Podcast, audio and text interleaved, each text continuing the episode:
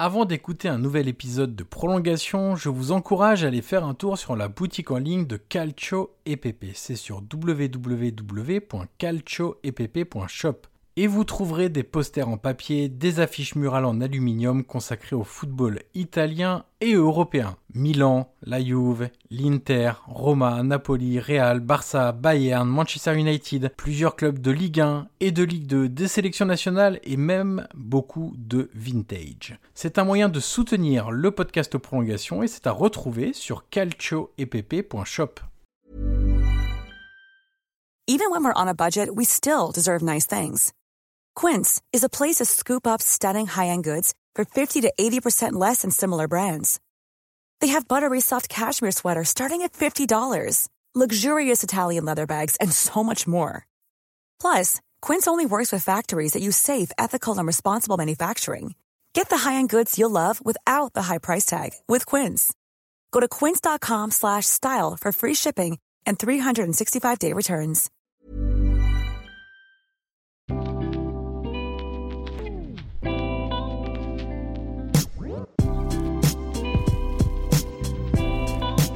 Bonjour à tous, je suis Johan Crochet, journaliste et podcasteur, et je vous souhaite la bienvenue dans un nouvel épisode de Prolongation.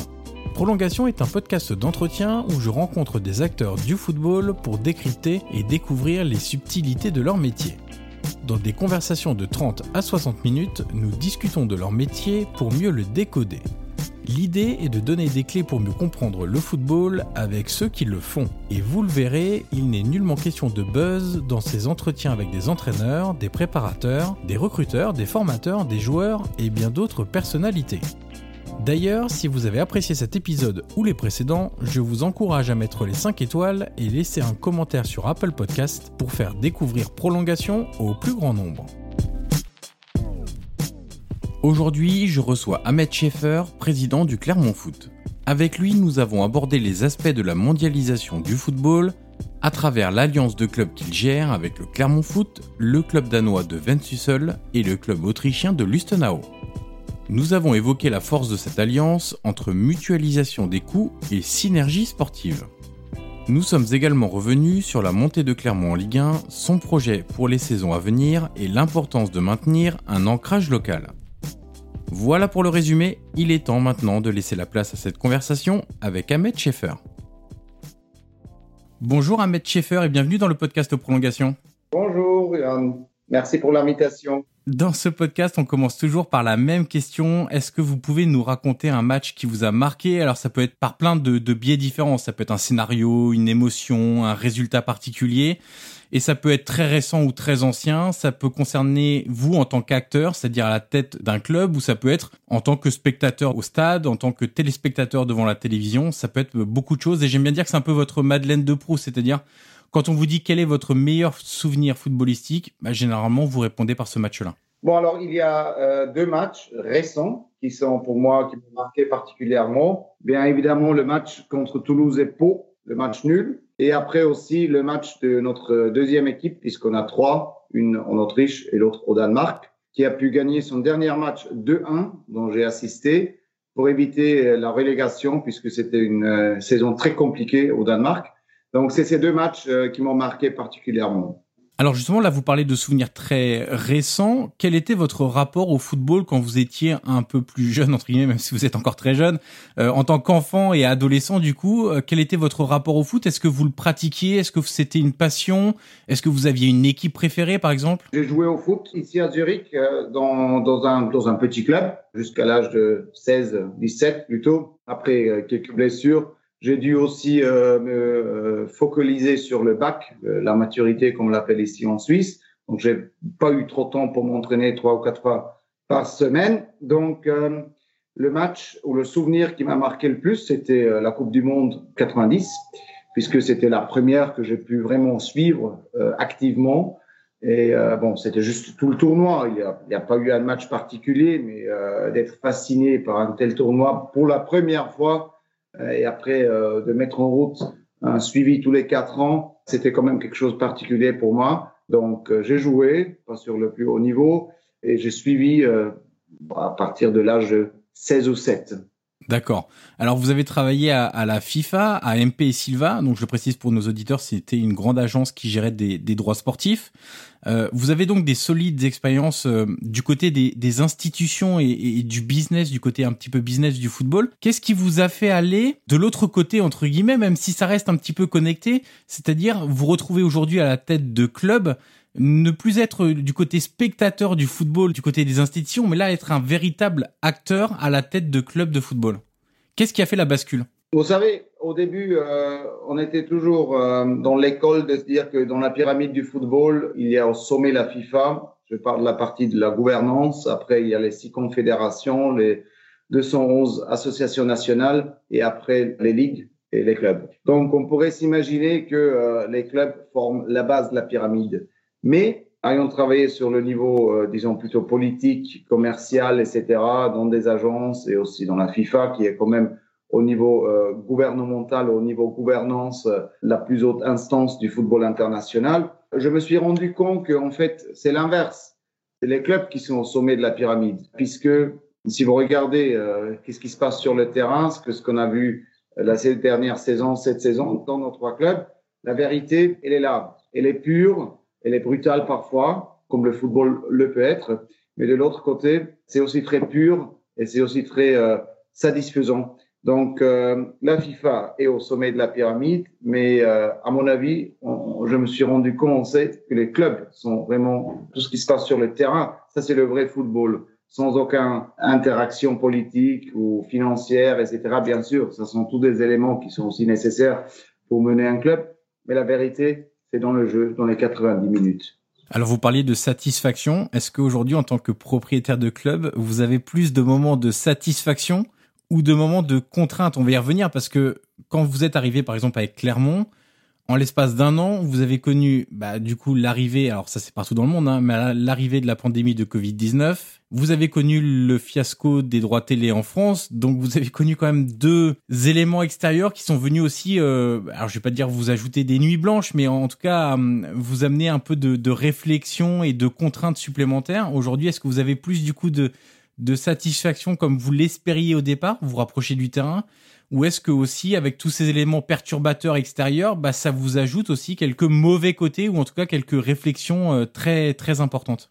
Bon, il y a aussi un troisième élément, ce qui était qu'on n'a pas pu jouer les playoffs malgré qu'on avait fini euh, cinquième, puisque la ligue était arrêtée dix matchs euh, avant l'arrêt officiel. Donc, il y a eu ces trois éléments. Effectivement, si on pourrait choisir le moment d'entrer dans le, dans le business du club, d'investir dans des clubs, si on aurait eu une situation il y a 5 ans, 6 ans, 7 ans, on n'aurait peut-être pas eu euh, cette euh, volatilité dans le développement des éléments d'un côté économique, politique, puisqu'on n'a pas pu jouer la montée ou en fait les playoffs, c'était une décision politique, ainsi que sportif. Donc, qu'est-ce que ça nous a donné comme, euh, comme motivation ou satisfaction, comme vous l'avez mentionné avant, pour avancer? Pense qu'on est devenu encore plus efficace dans la façon avec laquelle on gère le club, clairement les clubs qu'on a, pour encore mieux travailler sur la partie des synergies du côté commercial ainsi que d'optimisation des coûts et aussi de serrer un petit peu notre organisation dans la mesure que d'abord prolonger le coach, Pascal Gastien, on y parlera plus tard, j'en suis persuadé, qui est vraiment euh, le pilier central de notre projet à Clermont et aussi dans les deux clubs partenaires au Danemark et en Autriche.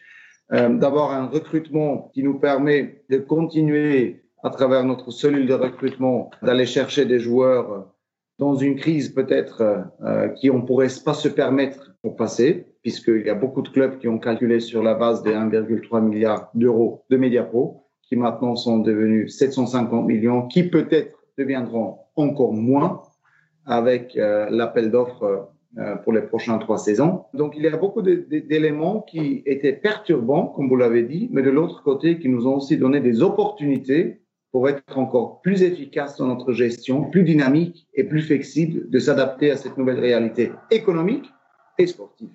Vous avez commencé à l'évoquer, donc il y a évidemment dans votre euh, projet, votre alliance, comme vous l'appelez, euh, trois clubs. C'est à travers votre société Core Sports Capital. vous êtes propriétaire ou vous avez des participations dans trois clubs.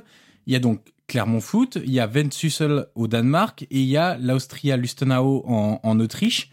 Euh, on va beaucoup évidemment parler de, de Clermont dans, dans ce podcast-là, mais est-ce que vous pouvez nous expliquer pourquoi vous êtes parti sur ce modèle de, de multipropriété, d'alliance, plutôt que peut-être, comme d'autres le font, de se concentrer sur un seul et unique club? Oui, c'est une très bonne question. Euh, véritablement, au début, euh, on était intéressé à investir euh, dans le club de Troyes, à l'époque encore en Ligue 1, maintenant de nouveau. Entre-temps, ils sont descendus. Après, pour des raisons différentes, les, négociations n'ont pas abouti avec l'ancien président Daniel Mazzoni. Et on a reculé pour après se mieux positionner. Et on s'est dit, pourquoi investir l'argent dans un club en Ligue 1 si on pourrait aussi créer une alliance des clubs qui sont stables, financièrement sains, avec un projet sportif qui se trouve dans les deuxièmes divisions. D'abord, les investissements au niveau deuxième division sont beaucoup moins importants, plus faibles qu'en première division. Vous avez moins d'attention médiatique. Vous pouvez travailler sereinement et euh, de reproduire un petit peu ce que les compagnies aériennes font depuis un bon moment. Ça veut dire de mutualiser certains services. En parlant d'optimisation de coûts, comme je l'avais dit auparavant, dans aucun de nos clubs, on a un directeur général ou un, directeur sportif. Ça nous permet d'optimiser des coûts. Euh, de l'autre côté, ça nous oblige aussi de vraiment s'impliquer au quotidien avec nos trois clubs. Les décisions sont prises euh, toute la journée, puisque à la fin, c'est le, c'est le management euh, au quotidien avec nos, directeurs respectifs. Ça nous permet d'avoir des structures beaucoup plus efficaces et de parler directement avec nos directeurs commerciaux, communication, les gens qui sont responsables pour les finances et de vraiment avoir aussi des, équipes avec euh, qui sont peu nombreux. On a quatre employés à, à, à Lustenau, euh, cinq à Vensussel, euh, 13, bientôt un peu plus à Clermont. mais, mais de garder ce lien quotidien. Ça, c'est l'objectif de l'Alliance. Dans une deuxième partie, sous notre holding, on a une technologie qui s'appelle Football Impulse, qui n'était pas développée par nous, mais par notre partenaire Clariva, qui est déjà bien implanté dans l'académie Aspire au Qatar ainsi que la fédération de football italienne qui utilise ça pour toutes ces équipes nationales. Là-dedans, il y a la partie scouting, médical, analyse des matchs ainsi que l'entraînement. Donc Football Impulse, c'est quelque chose que nous, on a impliqué dans notre alliance et on va commencer à commercialiser ça en vendant des licences modulaires. Il ne faut pas, il faut pas acheter les quatre modules, mais on peut. À des clubs qui se retrouvent dans des situations similaires comme nous, ça veut dire euh, d'être euh, en fait trop fort pour être relégué, mais il y a peut-être encore quelque chose qui manque pour être promu. Pour la deuxième partie, maintenant, on a prouvé qu'à clairement, euh, il n'y a plus rien qui, qui, manque pour être promu. Maintenant, il faut se maintenir. Ça, c'est une autre histoire. Et donc, ça, c'est la partie innovation. On va commencer à commercialiser celle-là dans le euh, dernier trimestre de cette année. Et la troisième partie, c'est la partie des conseils, où nous, on rend des services euh, d'advisory classiques, comme le fait un KPMG Football, un Deloitte Football, avec la seule différence que nous aussi, on peut implanter le projet. Donc, c'est pas qu'on donne des, euh, des, conseils sur une partie de scouting, une partie recrutement, etc. Ça, c'est une chose, ou la partie de faire une analyse si quelqu'un veut acheter un club de football, puisqu'on a quand même analysé pas mal de clubs en Europe, mais aussi vraiment de après dire, on est là pour aussi implanter le projet et pas seulement de faire des présentations jolies comme des autres. Pour, vous donner un exemple très concret, avec Lustenau, euh, ça avait commencé comme ça. Ils, ont, ils, avaient, ils nous ont approchés, ils voulaient avoir des joueurs, ils cherchaient un entraîneur, ils cherchaient un directeur sportif, ils cherchaient un team manager, etc. Et ils n'avaient pas d'argent de nous payer. Bon, on a dit, on est excité par le projet, euh, on va entrer dans le risque, on va le faire, mais si on éteint certains objectifs, on aimerait avoir des actions.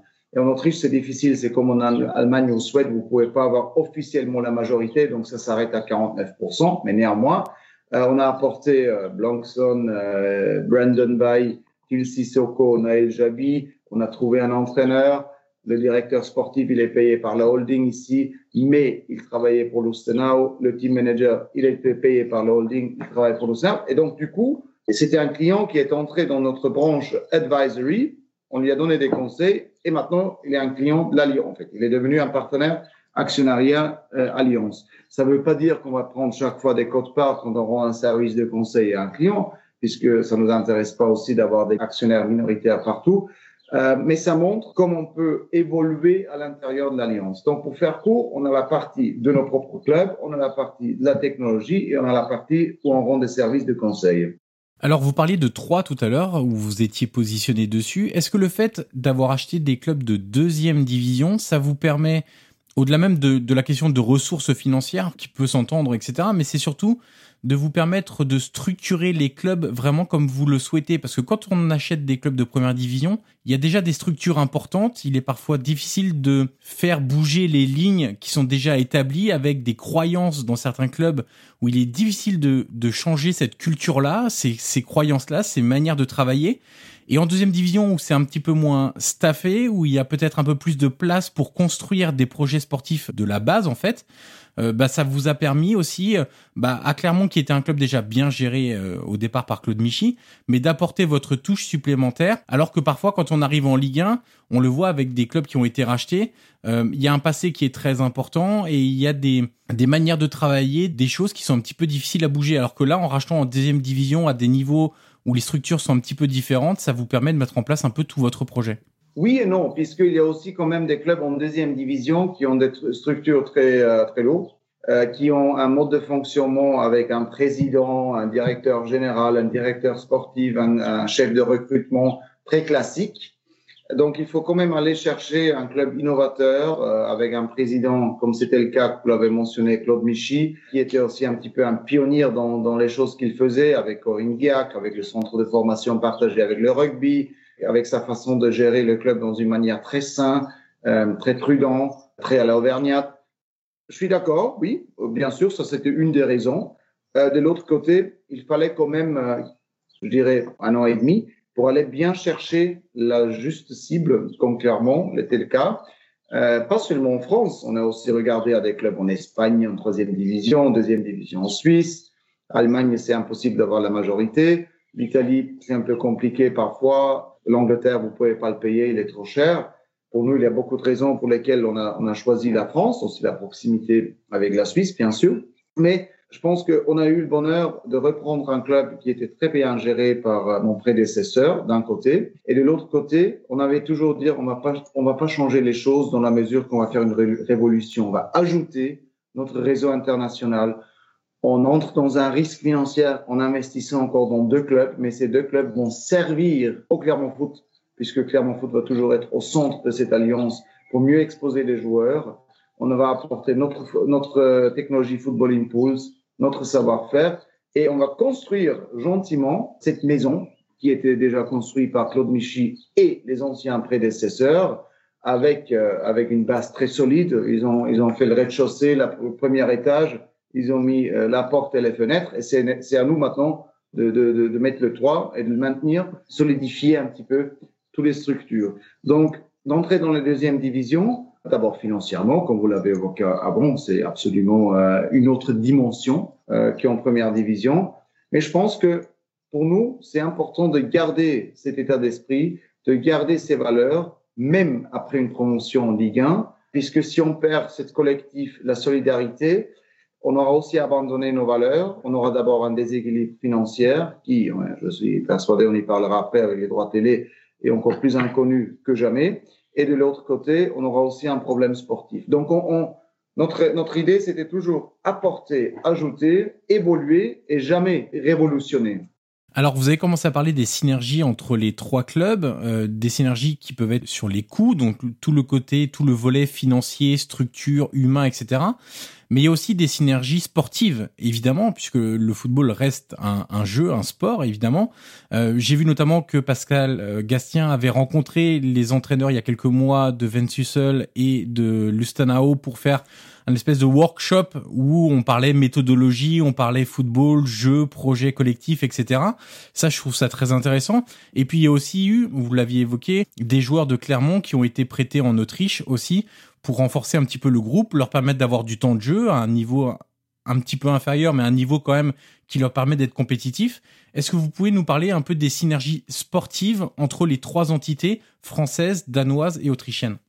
Bien sûr. Comme je l'avais dit avant, Clermont Foot reste au centre de cette alliance. Les deux autres clubs Je ne veux pas dire c'est des clubs satellites, je veux plutôt dire c'est des clubs partenaires qui ont aussi eux-mêmes une ambition sportive. Mais c'est aussi clair que les entraîneurs qui sont là et les adjoints euh, qu'on va bientôt, installer puisqu'on a eu quelques changements au niveau personnel sportif, sont là pour compréhender le système de jeu de Pascal Gastien, de l'appliquer, de s'entraîner dans la même façon que Clermont Foot s'entraîne, pour après vraiment créer cette philosophie de jeu qui est une philosophie de jeu euh, à la fin de l'alliance, pas spécifiquement de Clermont, on veut que ça soit euh, vraiment l'identité et la marque euh, de l'alliance, euh, puisque les gens ils arrivent, euh, les entraîneurs aussi, nous aussi, on est là, on est dans un passage, même si on s'est inscrit dans la durée, mais on veut vraiment que ça soit bien installé au niveau style de jeu, philosophie de jeu, que les gens savent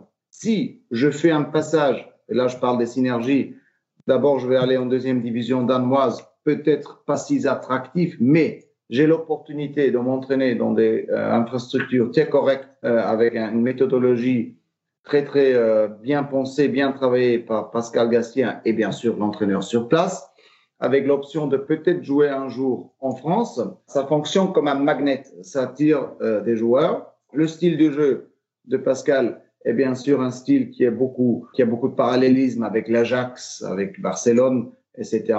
Il y a quand même une raison pour laquelle il était voté meilleur entraîneur pour la troisième fois de la Ligue 2 et les autres entraîneurs disent que Pascal pratique le plus beau jeu de la Ligue 2. Donc, euh, je pense que ça sont tous des outils de communication donc voici les synergies dans des entraînements, les synergies dans l'échange des joueurs. Lustenau, comme j'avais mentionné, quatre joueurs. Peut-être ça va augmenter encore pour la saison prochaine. Euh, Sussel qu'on vient d'acheter, ça fait maintenant, c'était en septembre, donc c'est un peu récent. Là, il y a Sarasevic qui était signé à Clermont et prêté à Sussel. Grégory Berthier qui a fait une sacrée saison, un joueur français que Sussel tout seul n'aurait pas pu scouter puisqu'ils ont tout simplement pas de raison en France. Tandis que nous, en engageant maintenant 10 scouts, bien sûr, c'est une dépense, mais moi, je le vois toujours comme un investissement. Ça nous permet pas seulement de travailler très bien à la nationale 1, nationale 2 en France et donner à ces joueurs des opportunités pour s'exposer. Je pense à Jim Alvina, je pense à Kim Zedatka, qui puisse après d'abord jouer en Autriche, par exemple, au Danemark, avant de revenir en France. Donc on a investi là. On a un scout qui s'en occupe, euh, bien sûr, euh, de l'Europe de l'Est, la Turquie. On a des gens qui travaillent sur l'Autriche, l'Allemagne et aussi la Suisse. Bien sûr, on utilise aussi le club euh, au Danemark, maintenant dans ce mercato-là pour utiliser, pour attirer des joueurs qui viennent de l'Europe du Nord, notamment l'Islande, Finlande, la Suède, le Norvège, qui peut-être tout seuls ne viendront pas avec Sussel, mais en sachant qu'il y a clairement derrière ou au centre, ça peut les attirer. Donc voici un petit peu les synergies sur le plan sportif. Alors une petite question euh, liée à cette alliance qui moi m'a marqué, c'est que sur le site de Clermont, vous mettez régulièrement en avant les actualités du club de Vensussel ou du club de Lustenau, c'est-à-dire alors soit des actualités purement sportives, c'est-à-dire euh, des résultats importants, on joue une finale de coupe en Autriche, le club se maintient, ou ça peut être un changement d'entraîneur, etc. Est-ce qu'il y a cette volonté à travers cette communication-là, c'est-à-dire c'est assez rare quand même, même s'il y a une alliance et des liens entre tous les clubs, sur le site de Clermont Foot, on s'attendrait plutôt à avoir que les informations liées à Clermont Foot. Là, le fait de parler de temps en temps de Lustenau, de parler de temps en temps de Vensussel, est-ce que vous voulez créer une espèce de alors je vais prendre un terme d'entreprise, mais une culture d'entreprise, du coup une culture d'alliance, où du coup bah, les supporters de Clermont Foot, ils vont aussi s'attacher et regarder ce qui se passe au Danemark dans votre club, ce qui se passe aussi en Autriche, et créer un intérêt, non pas seulement pour Clermont, parce que l'intérêt il existera, les supporters de Clermont seront toujours intéressés par ce qui se passe à Clermont, mais aussi avoir un intérêt pour ce qui se passe au niveau de l'alliance et des autres clubs. Bien sûr, puisqu'il y a tout d'abord un intérêt sportif. Euh, j'en suis persuadé que nos supporters du Clermont Foot veulent savoir ce que ces quatre joueurs, qu'ils ont d'ailleurs vu jouer en Ligue 2, qu'est-ce qu'ils font, comment est-ce qu'ils se développent, comment est-ce qu'ils sont euh, accueillis, accompagnés. Donc il y a véritablement un intérêt intrinsèque par club, mais aussi notre volonté au niveau de la holding, comme vous l'avez dit parfaitement, de soigner ces synergies, de les mettre ensemble pour créer une unité. Ça se fait sur le terrain de jeu. On parlait avant du style du jeu, de la philosophie, la méthodologie, les entraînements, mais aussi en dehors. En dehors, on peut s'imaginer, à Ventusel, on a des installations qu'on a ni à Lustenau et qu'on n'a pas à Clermont. Donc c'est vraiment euh, des éléments énormément intéressants qu'on a là. On pourrait s'imaginer de faire, par exemple, un, tournoi, un tournoi avec les trois équipes. Euh, on a déjà parlé avec Monsieur le maire par rapport aussi euh, deux autres villes, vice versa. On a des universités à Clermont avec 35 000 euh, étudiants de se dire pourquoi pas mettre ensemble les maires, les bureaux de tourisme. Je comprends que le bureau de tourisme en Autriche fait beaucoup de pubs en Autriche, mais pourquoi pas faire de la pub aussi en France et attirer des touristes français, vice versa aussi avec le Danemark, puisque tous les trois clubs sont dans des endroits magnifiques, dans des endroits qui sont touristiques, qui sont historiques, qui ont vraiment leur propre identité. Donc oui, c'est fait euh, vraiment exprès euh, pour, pour créer cette culture d'entreprise pour avoir des synergies entre les trois clubs, sur et en dehors du terrain. Effectivement, et donc c'est un projet qui, alors évidemment, est très sportif, mais qui dépasse aussi un petit peu ce cadre-là, c'est-à-dire comment même lier, au-delà même de lier les trois clubs, donc de faire des synergies entre les trois clubs, mais lier les trois pays, lier les trois régions, lier les trois villes. Et donc ça, c'est pas quelque chose à laquelle on peut s'attendre quand on parle de la synergie entre trois clubs de football, mais ça montre que votre projet, au-delà même d'être un projet sportif économique, quelque part, il a un rôle aussi euh, presque social en fait. C'est-à-dire euh, comment réussir à, à, mettre en place des, des, des, synergies même au sein de villes ou de régions. Oui, en fait, c'est ça, puisque j'avais parlé avant, je ne voulais pas utiliser le mot, je ne l'utiliserai pas pour décrire les deux autres clubs comme des clubs satellites, puisque ça montre, bien sûr, le Clermont Foot sportivement, financièrement, etc., surtout avec la montée en Ligue 1, il est au centre de cette alliance. Mais je parlais, j'utilisais les mots partenaires. C'est exactement ça. Il faut, il faut les respecter. Eux aussi, ils ont leur histoire, ils ont leur identité locale, ils ont leurs ambitions. Et c'est à nous de leur donner les mêmes moyens qu'on a pu aussi donner à Clermont pour euh, passer le cap sportif. Par exemple, euh, je prends un élément, ce qui est les maillots pour la nouvelle saison. Euh, à travers Jérôme Champagne et son équipe, on a pu mettre vraiment au niveau de la communication le club au centre de la ville avec le déroulement des, maillots de la saison précédente. Ça s'est très bien passé. On va faire une activité aussi créative comme l'été dernier, mais également on va commencer maintenant de le faire dans nos deux autres clubs, euh, puisque c'est des identités locales, c'est des identités très fortes et il faut les soutenir. Donc, euh, je parle des partenaires. On est tous sur le même niveau. Euh, je dirais au moins d'investissement. Peut-être oui, sportivement, le Clermont Foot va toujours être le club phare, mais il faut les respecter, les bien intégrer pour après mieux travailler les synergies euh, de l'alliance sur la partie revenu ainsi que sur la partie des coûts. Alors ce modèle d'alliance, euh, on le retrouve donc avec vous, on le retrouve aussi par exemple avec le City Football Group qui là est un niveau euh, qui est un peu la référence à, ce niveau-là de réseau de clubs partenaires. On a aussi le propriétaire de Sheffield qui a un club en Belgique, on a le propriétaire de Barnsley qui a racheté Nancy, qui a Esbjerg aussi au Danemark d'ailleurs, autre pays qui intéresse aussi euh, quelque part les, investisseurs comme vous, Ostend et Thun, je crois, en, Suisse. Est-ce que c'est une évolution naturelle de l'investissement dans le football? Est-ce que vous pensez que ça va être amené à se développer de plus en plus, ce, type de réseau de clubs? En fait, deux choses. Dans les exemples que vous avez mentionnés, il faut créer des sous-groupes puisque véritablement, vous avez euh, des gouvernements, comme vous l'avez mentionné, que peut-être là, c'est pas plutôt le modèle économique qui est prioritaire, mais de promouvoir une marque. Dans des autres cas, vous avez la famille Pozzo qui maintenant vient de monter avec Watford dans la Premier League, qui ont, entre guillemets, euh, peut-être euh, sacrifié un petit peu Udinese Calcio pour le succès de Watford. Vous avez euh, la famille du Châtelet, qui détient plusieurs clubs. vous avez Vincent Stan, qui est un investisseur de la Malaisie, qui a détenu, détient encore le Los Angeles FC, le Sarajevo, qui a cédé après à un groupe vietnamien, la Ving Group ce qui est d'ailleurs très intéressant d'avoir un Malaisien qui achète un club en Bosnie et qui le vend après à un groupe euh, vietnamien. Et, mais ça, ça, nous montre aussi, et bien sûr, vous avez le groupe Fosun qu'on a oublié de mentionner, qui ont le Grasshoppers, il vient de monter en Superliga en Suisse, avec le club de Wolverhampton, qui eux aussi, ils ont acheté il y a quelques années et après la deuxième saison, ils ont pu monter et il détient aussi 20% de l'agence de euh, Jorge Mendes. Est-ce que c'est un phénomène euh, récent? Je dirais oui. Pourquoi? Je pense que c'est lié à la euh, globalisation du football. On est dans un monde complètement globalisé. Mais comme on avait dit d'abord, il faut jamais oublier aussi l'identité locale de chaque club. Puisque si vous abandonnez celle-là et vous arrivez que avec des ordinateurs, des algorithmes, et vous virez tout le monde, vous dites c'est maintenant la technologie qui, euh, qui prend la main, qui décide euh, à qui jouer, à quel moment, sur quel poste. Et vous auriez d'abord un problème avec, avec les entraîneurs, vous auriez un problème aussi avec l'identité locale par rapport aux sponsors. Donc, imaginez-vous, on arrive en club au Danemark et on amène 11 joueurs français. Bon, il faut quand même sauvegarder l'identité locale du club. D'ailleurs, il y a beaucoup de talents aussi dans les pays nordiques ou, au Danemark dans ce cas-là. Donc, euh, c'est un mélange des deux. Il faut penser au niveau global, il faut penser au niveau synergie, mais il faut toujours acter localement dans chaque club. Vous parliez justement de, la famille Pozzo. C'est un, cas que je connais bien parce que je suis beaucoup le, football italien. Et effectivement, à partir du moment où Watford est arrivé en première ligue, on a eu le sentiment que l'Udinese était devenu un peu le club satellite, la succursale en fait de, Watford, parce que Watford en première ligue avait accès aussi à d'autres ressources financières par rapport à, la Serie A. Et puis avant, ils avaient même eu Grenade en, Liga. Il y avait trois clubs auparavant qui avaient été finalement euh, mis de côté. Comment vous, vous, euh, maintenant que Clermont est en Ligue 1, va être en Ligue 1 la saison prochaine, comment réussir à ne pas mettre de côté vraiment euh, les clubs en D2 danoise et en D2 autrichienne.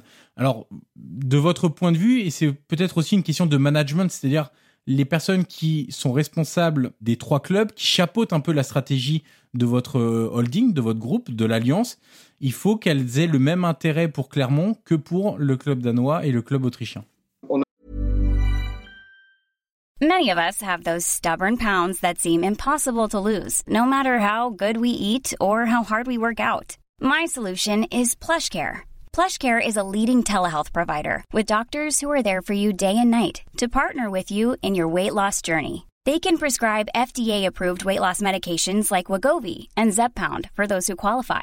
Plus, they accept most insurance plans. To get started, visit plushcare.com slash weight loss. That's plushcare.com slash weight loss.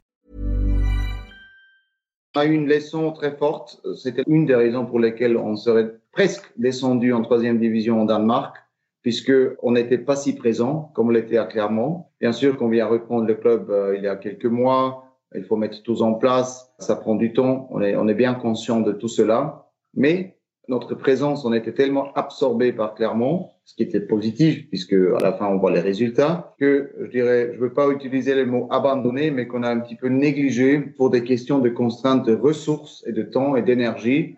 Euh, par exemple, notre club Ben Sussel au Danemark. Les derniers 6-7 matchs, moi j'ai assisté puisque j'ai vu qu'il faut euh, parfois on peut pas quantifier ça, mais il faut la présence du président. Juste parler avec des joueurs, le coach, passer de temps avant le match, euh, faire la causerie ensemble, aller au stade dans le bus, être avec eux dans la mi-temps après le match défaite ou match nul ou, euh, succès, peu importe. Ça, c'était des éléments importants. Pour répondre à votre question, je pense qu'on était marqué par ça. On a appris nos leçons et à partir de la nouvelle saison, on va diviser notre temps pour mieux être présent aussi au Danemark et en Autriche Lustenau, heureusement, c'est 1h15 euh, depuis Zurich, depuis ici.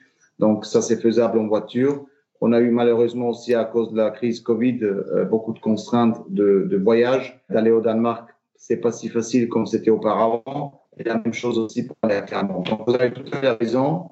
On va pas abandonner. On a appris nos leçons.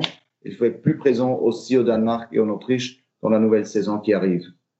Est-ce qu'on peut imaginer euh, une prise de contrôle dans un quatrième club dans votre alliance? Parce que notamment, Clermont maintenant vous offre une euh, très grosse vitrine, c'est-à-dire la Ligue 1.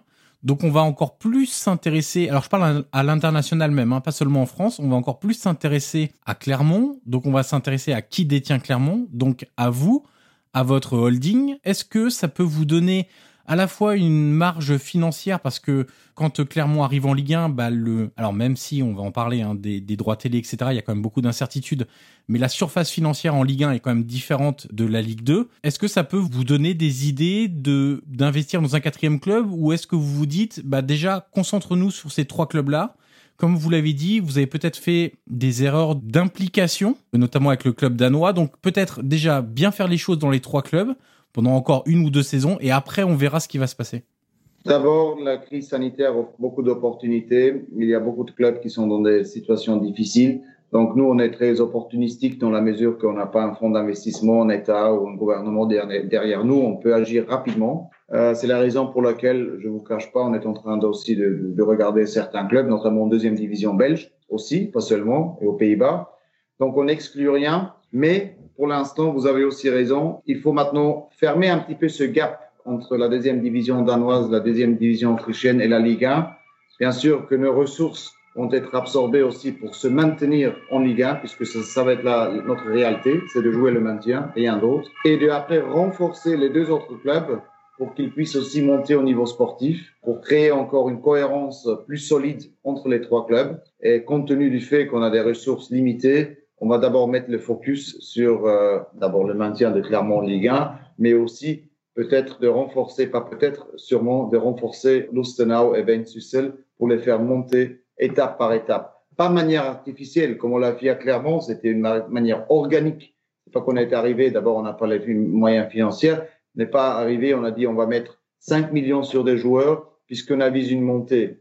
Ça marche d'abord pas si souvent, on, connaît beaucoup d'exemples. Donc là aussi, c'est pas une question de les doper financièrement pour provoquer une montée, mais de les solidifier et de créer des bases saines, comme à Clermont, et de construire la maison que j'avais mentionnée avant, que ça soit solide.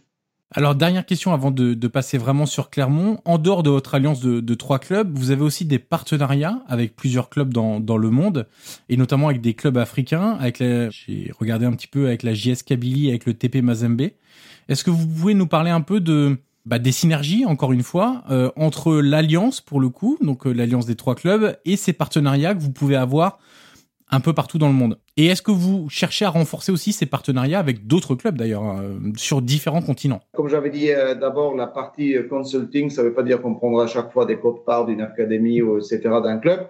C'est vraiment d'échanger. Dans le cas de, de Tupiso Mazembe, c'était la post-formation de certains joueurs on connaît bien le propriétaire Moïse Katumbi euh, du Puissant Mazembe ainsi que de la Katumbi Football Academy et de Don Bosco, ce qui, est son deuxième club. Donc il y a eu un certain nombre de joueurs qui sont venus, qui étaient post-formés. Euh, des autres, ils étaient envoyés en Autriche, qui ont pu jouer un petit peu là, prendre de ton jeu. On est en train de développer un partenariat avec le FK Sarajevo, la même chose, recrutement, donner un coup de main pour peut-être exposer quelques joueurs de la Bosnie dans le club satellite ou partenaire plutôt. Donc, euh, il y a, c'est envisageable de travailler dans des manières modulaires. Nous, on a la, la flexibilité, ce qui nous permet d'être euh, très agile dans ce marché-là et vraiment d'aider à ce club-là, comme je l'avais dit avant, qui sont un peu trop forts d'être relégués, mais encore faibles. Il manque encore un petit peu quelque chose pour être promus. Et c'est là où ils peuvent externaliser certaines choses, notamment le recrutement, la recherche d'un entraînement, et euh, entraîneur, etc., où nous, on peut donner un coup de main. Alors on va passer à Clermont et je ne peux pas commencer cette partie sur Clermont sans parler de la montée et évidemment de votre joie, de votre émotion évidemment de, de monter en Ligue 1 un peu moins de deux ans après avoir racheté le, le club en, en 2019. Est-ce que vous pouvez nous raconter un petit peu euh, ces dernières heures ou les, les premières heures post-montée pour vous et, vos émotions? Bon, d'abord, le match euh, contre Toulouse et Pau était le moment clé pour moi, puisque là, on savait que bon, il y a peu de probabilité que ça va pas se faire. C'était euh, surréel puisqu'on n'a pas joué, on a regardé les autres équipes. Bien sûr que de voir notre ancien gardien, Max Dupé, qui était dans la surface répression d'adverse, euh, dans les dernières deux minutes, c'était quand même un moment très très, euh, je dirais, intense et tendu. Bon, ça s'est terminé et, et, après le match contre Caen, on était beaucoup plus euh, soulagé. Euh, mais ça, c'était ça, c'était une émotion qui a pris quelques jours, même semaines, pour, pour bien digérer. La montée, ça s'est pas fait sans difficulté. On a parlé de la crise sanitaire, du désastre des droits télé. comment vous avez fait face à, à cette double crise à, à Clermont? D'abord, on a parlé, la saison avait été arrêtée, n'a pas été à son terme la saison 2019-2020. Euh, Et puis là, sur la saison 2020-21, donc pas de spectateurs, moins de ressources euh, également. Comment vous avez géré cette période-là à Clermont Est-ce que ça vous a empêché d'aller sur euh, certaines étapes de développement du club que vous aviez prévues? D'abord, c'était véritablement très très difficile de convaincre les joueurs que on va continuer à jouer de football après qu'on a eu dix tours avant ces blocages-là du gouvernement. Euh, les gens, ils étaient frustrés, ils étaient vraiment, euh, c'était une période très, très difficile pour nous à gérer. Mais de l'autre côté, c'était aussi à nous, autant que dirigeants, de les motiver et de leur dire, écoutez, on va tourner la page ensemble, on va y aller, il y a une nouvelle saison, il faut mettre le focus maintenant sur la préparation, mais on était dans l'inconnu. Après ça, la deuxième partie économique, comme vous l'avez mentionné, c'était la crise de Mediapro. Là-dedans, bien sûr, nous aussi, on a, on a calculé sur une base un peu plus haute, qui d'abord après euh, résultera malheureusement dans une perte substantielle pour nous cette année, puisque aussi les bonus et tous nos engagements financiers étaient faits sur cette, euh, sur cette base de la répartition des droits télé, qui n'est plus le cas. Pour revenir aussi à ce que j'avais dit avant, je pense que ces deux crises-là nous ont obligés d'être encore plus efficaces, d'être encore plus mince dans notre structure et agile. Et on pense que maintenant, avec cette montée qui, arrive vraiment au bon moment, euh, puisque, comme vous savez, il, va y avoir aussi une modification de, réduire de 20 à 18, etc., dans l'année, pas la saison prochaine, la saison d'après, de monter et d'y rester avec, une, avec un budget cohérent, avec un recrutement euh, intelligent, bien travaillé, euh, pour essayer de s'établir là. On me demande souvent avec qui j'aimerais comparer maintenant le club après la montée voyez, un modèle comme Angers, par exemple, c'est quelque chose que je trouve très cohérent à l'époque. Maintenant, ils investissent un peu, un peu plus euh, à cause du centre de formation, etc. C'est un modèle qui, moi, je trouve absolument cohérent euh, et solide et sain. Oui, bien sûr. Et vous en avez un petit peu parlé au, quand on a évoqué le, le, cas de Pascal Gastien, mais il y a beaucoup de débats dans le foot et c'est ce qui fait un peu aussi la richesse et parfois une richesse euh, pas toujours très saine dans, dans le football, c'est qu'on parle beaucoup de foot, il y a beaucoup de débats, etc.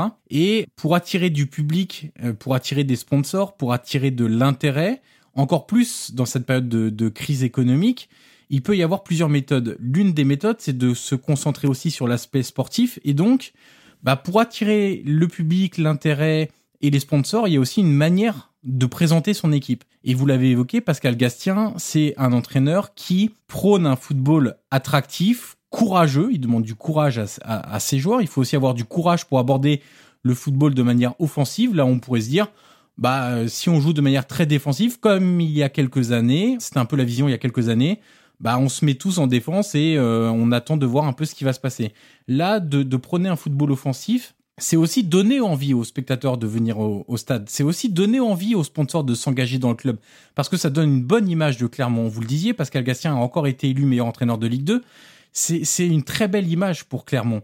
Euh, c'est important aussi pour vous d'avoir ce, personnage central aujourd'hui dans, dans la vie du Clermont Foot et même dans la vie de l'Alliance oui, puisque c'est vraiment l'essence, c'est la marque. Ça devrait être la marque, comme je l'avais dit avant, de tous les trois clubs. Ça prendra de temps, puisque d'abord, il vous faut les entraîneurs qui comprennent ce style de jeu. Bon, ça c'est maintenant, c'est fait.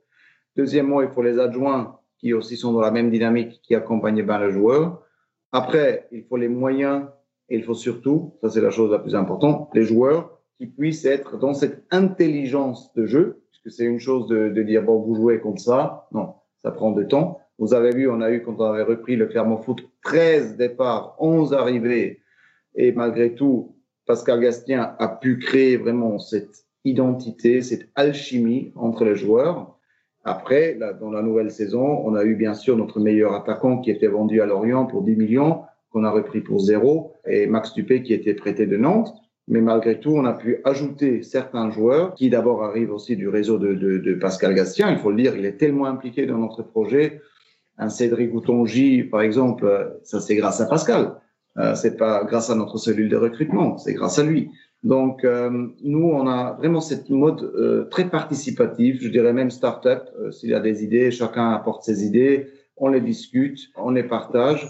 Il n'y a pas d'ego, euh, moi, je me suis jamais imposé en tant que propriétaire ou président de dire il faut faire ça, ça, ça. Le moment que je commencerai à faire ça, je pense tout capoterait. C'est ça notre force et c'est ça aussi qui surprend les autres clubs où vous avez un président, un directeur général, un directeur sportif, un recruteur, etc., etc. C'est un peu différent, c'est un peu à part, mais c'est notre style, c'est notre, c'est notre marque aussi. Alors vous parliez du, recrutement, de votre réseau de scouts à travers l'Europe et peut-être même dans d'autres zones géographiques. Clermont n'est pas réputé pour être un club qui dépense beaucoup d'argent euh, dans le recrutement parce qu'on peut faire des affaires. Vous parlez de Garbage. C'est un joueur qui est arrivé gratuitement et que vous avez vendu 10 millions d'euros parce que vous avez réussi à le valoriser. La valorisation de Garbage s'est faite à Clermont grâce au travail de Pascal Gastien notamment. Est-ce que là, la montée en Ligue 1 vous oblige entre guillemets, à aller à changer un petit peu de stratégie ou en tout cas de vous autoriser quelques recrutements un petit peu différents parce que là, maintenant, la montée en Ligue 1, elle est acquise et le prochain objectif, la prochaine étape, c'est de réussir à se maintenir en Ligue 1. Et comme on sait qu'il y a encore un petit gap entre Ligue 2 et Ligue 1, est-ce que ça vous oblige à, à recruter de manière un petit peu différente, des joueurs peut-être un peu plus expérimentés, qui viennent de clubs un petit peu plus huppés? On n'est pas naïf, on sait que pour, se maintenir en Ligue 1, il faut, avoir 5, 6, même 7 joueurs pour se renforcer sur certains postes. Euh, ils vont pas être euh, sur la rue gratuitement, ça on le sait aussi. Mais de le moment, si on dévie de cette euh, structure dans laquelle on s'est retrouvé avec un équilibre financier sain, je pense que euh, on va entrer sur une mauvaise route. Donc oui, il faut investir, mais il faut être toujours très prudent. Je reviens à la crise Média Pro.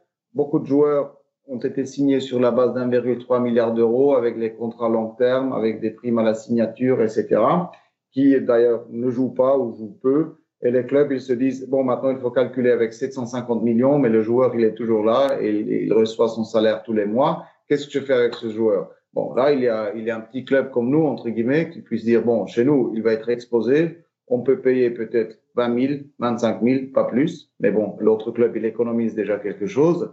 On l'expose. On a une option d'achat. Si le joueur, il a fait tel, tel nombre de matchs, il a eu de la réussite, on peut, et si le Clermont Foot se maintient à la fin de la saison prochaine, on peut activer l'option ou pas. Donc vous voyez, il y a beaucoup, euh, beaucoup d'éléments à faire pour pas dénaturaliser euh, cette, euh, système de recrutement qu'on a bien suivi et bien implanté, de pas dépenser trop d'argent et de soulager un petit peu les clubs qui peut-être se sont précipités un petit peu sur la base de 1,3 milliard, ce qui est tombe bien, je comprends, puisque c'était budgété, c'était confirmé, mais malheureusement, bon, on connaît l'histoire on va pas le refaire, euh, qui maintenant ont des joueurs qui jouent peu, qui gagnent beaucoup d'argent. C'est toujours un peu difficile dans, le football de faire des plans à, long terme parce que on peut essayer de prévoir beaucoup de choses, mais il y a des éléments perturbateurs. Là, on a parlé de la crise des droits télé en France, ce qui fait qu'il y a beaucoup d'inconnus, notamment pour budgétiser, pour développer le club. On sait qu'il y a des investissements qui peuvent être faits sur les structures, euh, sur les infrastructures, sur le personnel, sur pas mal de choses. Euh, mais il y a, quand on est dans une certaine forme d'inconnu financière, c'est toujours un peu difficile de se projeter. Dans la période actuelle, si je vous dis où est-ce que vous aimeriez voir euh, le Clermont Foot dans aller 3 à 5 ans, qu'est-ce que vous pourriez me, me répondre? En termes de, de, de, positionnement du club, en termes de d'infrastructure, en termes de développement, euh, voilà. Euh, en termes d'infrastructure, euh, Monsieur le maire Olivier Bianchi a tout de suite euh, pu confirmer un investissement de 3 millions pour la pelouse ainsi que pour l'éclairage et la tribune tubulaire en face. Donc ça, c'est déjà remarquable. Ça montre aussi que toute la ville ainsi que les instances politiques sont derrière nous. Deuxième point, les travaux ont été repoussés du nouveau stade, la nouvelle tribune plutôt au janvier 2023. Donc au niveau d'infrastructure, on va être prêt. Euh, encore une fois, grâce euh, à tout le monde et surtout à M. Bianchi qui a poussé ce dossier il y a quelques années. Sur le plan sportif, si on pourrait naviguer quelque part entre la dixième et la treizième place euh, les, prochains trois ans, je signerai tout de suite. On aura un budget autogéré, hors mutation de joueurs. Peut-être il y aura deux, trois ventes, mais on serait jamais obligé, avec le couteau à la gorge, de vendre toujours nos meilleurs joueurs pour équilibrer des budgets et après de développer Ventusel, de développer Lustenau, d'exposer de plus en plus de joueurs de National 1, National 2 euh, et aussi des autres pays qui puissent être peut-être intégrés au fur et à mesure un ou deux à Clermont pour après passer le cap. Et bon, euh, ça serait ça serait absolument génial.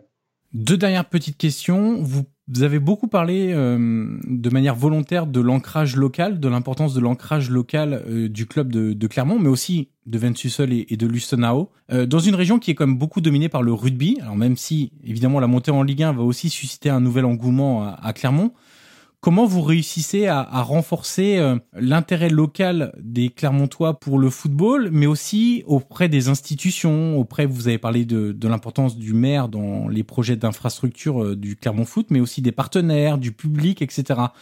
Quelle est l'importance que vous donnez à cet ancrage local et comment vous essayez de faire fructifier un peu la bonne période du Clermont Foot à travers un intérêt de plus en plus important pour le club? Ce qu'on a vu, c'est, euh, on disait toujours que le tissu industriel est, suffisamment large pour soutenir les deux clubs dans le plus haut niveau. On peut dire que c'est une ville du rugby, un territoire du football ou l'inverse. Ce qu'on a vu maintenant avec cette montée, qu'il y a beaucoup de gens qui n'osaient pas trop parler football, mais qui étaient toujours avec nous. Donc l'intérêt était toujours là, mais qui maintenant commencent à sortir du bois pour vraiment être fiers de leur club et de marquer le coup. Donc, je pense que l'intérêt était là, mais euh, ce qu'on avait fait avec notre euh, notre manière, ce qu'on fait toujours, très ouverte, très transparente, et de aussi euh, inviter tout le monde. Donc, de dire venez, c'est votre stade, peu importe la religion, la nationalité. On a vu euh, le rabbi, on a vu Monsieur l'évêque, on a vu l'imam. On a vu tous les groupes supporters qui participent aussi à la canne des quartiers. Toutes ces choses-là étaient peut-être pas si faites auparavant. Donc, avec cet élément de multiculturalisme dont moi aussi je proviens, puisque ma mère elle est turque, père il est suisse, Bon, je suis né ici à Zurich, mais euh, quand même, euh, j'ai, euh, je pense parfois comme un Suisse, je raisonne comme un Turc ou l'inverse, ça dépend. Donc, ça montre que aussi dans notre groupe, on a beaucoup de multiculturalisme et ça se reflète aussi. Donc, l'ancrage dans la région, très important. Bien sûr, on a dix, dix mois avant d'avoir transacté le club, Claude Michy nous avait aussi introduit Monsieur le maire, et aussi le responsable du sport, à des sponsors principaux, ainsi que aussi à quelques supporters dans une manière très discrète et aussi au staff pour se faire accepter par euh, par la région puisque euh, malgré qu'on est très bien accepté on aime Clermont la ville de Clermont énormément c'est aussi toujours euh, une perception moi il y a les étrangers qui arrivent donc il faut se faire accepter et avec cette manière très discrète humble euh, travailleur et on tient nos promesses je pense que on a on a beaucoup mieux pu dépasser cette première période ces premiers mois dans lesquels on se on, va se connaître encore un petit peu, etc. Ça nous a aidé beaucoup d'accélérer le process, grâce à Claude Michy, bien sûr. Donc, pour nous, c'est fondamental. Le montant d'argent et, le, euh, et aussi les engagements qu'on reçoit, la ville, la métropole, la région, le, le, soutien du district, de toutes les instances politiques qui sont là, euh, est substantiel pour nous. Et on veut aussi les rendre fiers. On veut leur montrer que dans notre centre de formation partagé, il n'y a pas eu seulement Pereira Lage ou Julien Laporte, mais aujourd'hui, actuellement, Magnin qui joue dans les titulaires, Momo Bayo qui a grandi 150 euh, mètres du stade. C'est la meilleure recrue. Et deuxièmement, ça rend tout le monde aussi fier et ça montre qu'on est, qu'on est ouvert et qu'on va continuer à investir dans la région pour les talents, pour nos sponsors et tout le monde qui soutient le club.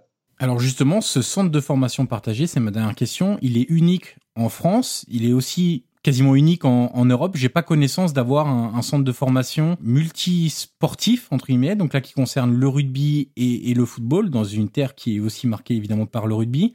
Pour moi, c'est quelque chose de très intéressant parce que ça donne lieu à des échanges, des pratiques, un partage de connaissances qui sont propres à chaque sport mais dont chaque sport peut s'enrichir en fait. Voilà, on travaille pas forcément pareil au rugby qu'au football, euh, mais on peut prendre des choses du rugby pour les appliquer au football qui peuvent être très intéressantes. Il y a aussi un partage de connaissances sur euh, l'alimentation, sur euh, l'hygiène de vie, sur le sommeil, sur le développement musculaire, enfin sur beaucoup de choses. Est-ce que ce centre-là qui a été inauguré en 2017, donc vous n'étiez pas encore au club, a finalement été un élément pour vous très important au moment de, de, choisir le club en France dans lequel vous alliez investir? Parce qu'on sait qu'en France, la formation est très importante, c'est un pilier du football français.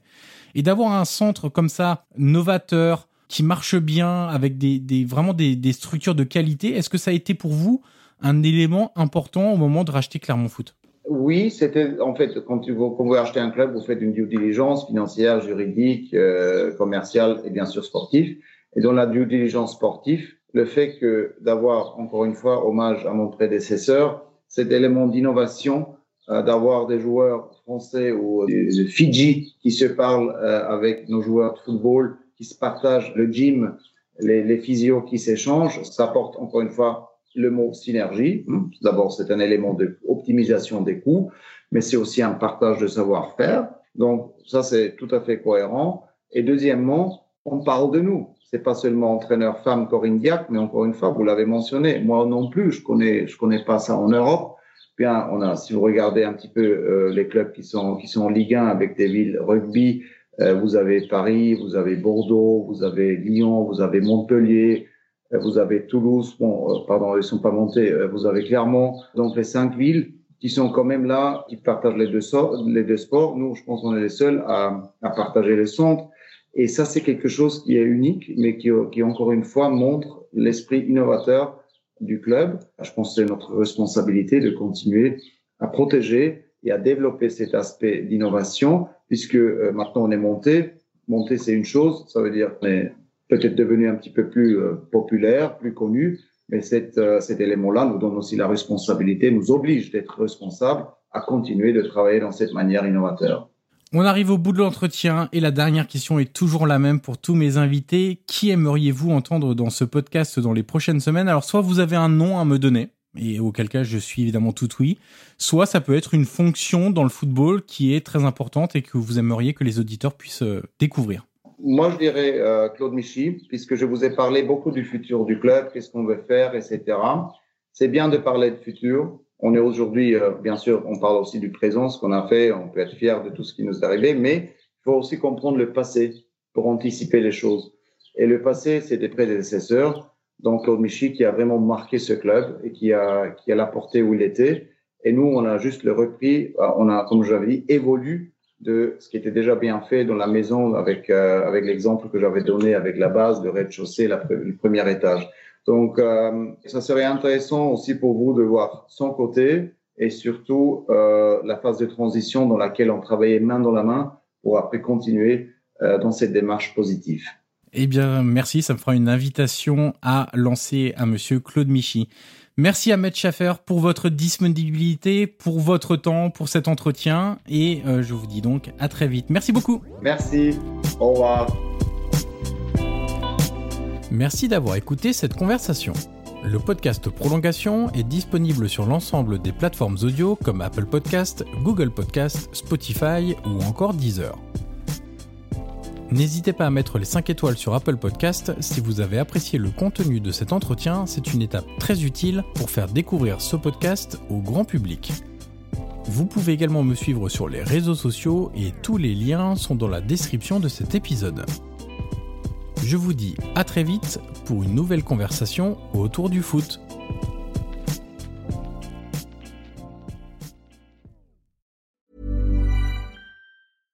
Flexibility is great. That's why there's yoga. Flexibility for your insurance coverage is great too. That's why there's United Healthcare Insurance Plans. Underwritten by Golden Rule Insurance Company, United Healthcare Insurance Plans offer flexible, budget friendly coverage for medical, vision, dental, and more. One of these plans may be right for you if you're, say, between jobs, coming off your parents' plan, turning a side hustle into a full hustle, or even missed open enrollment. Want more flexibility? Find out more about United Healthcare Insurance Plans at uh1.com.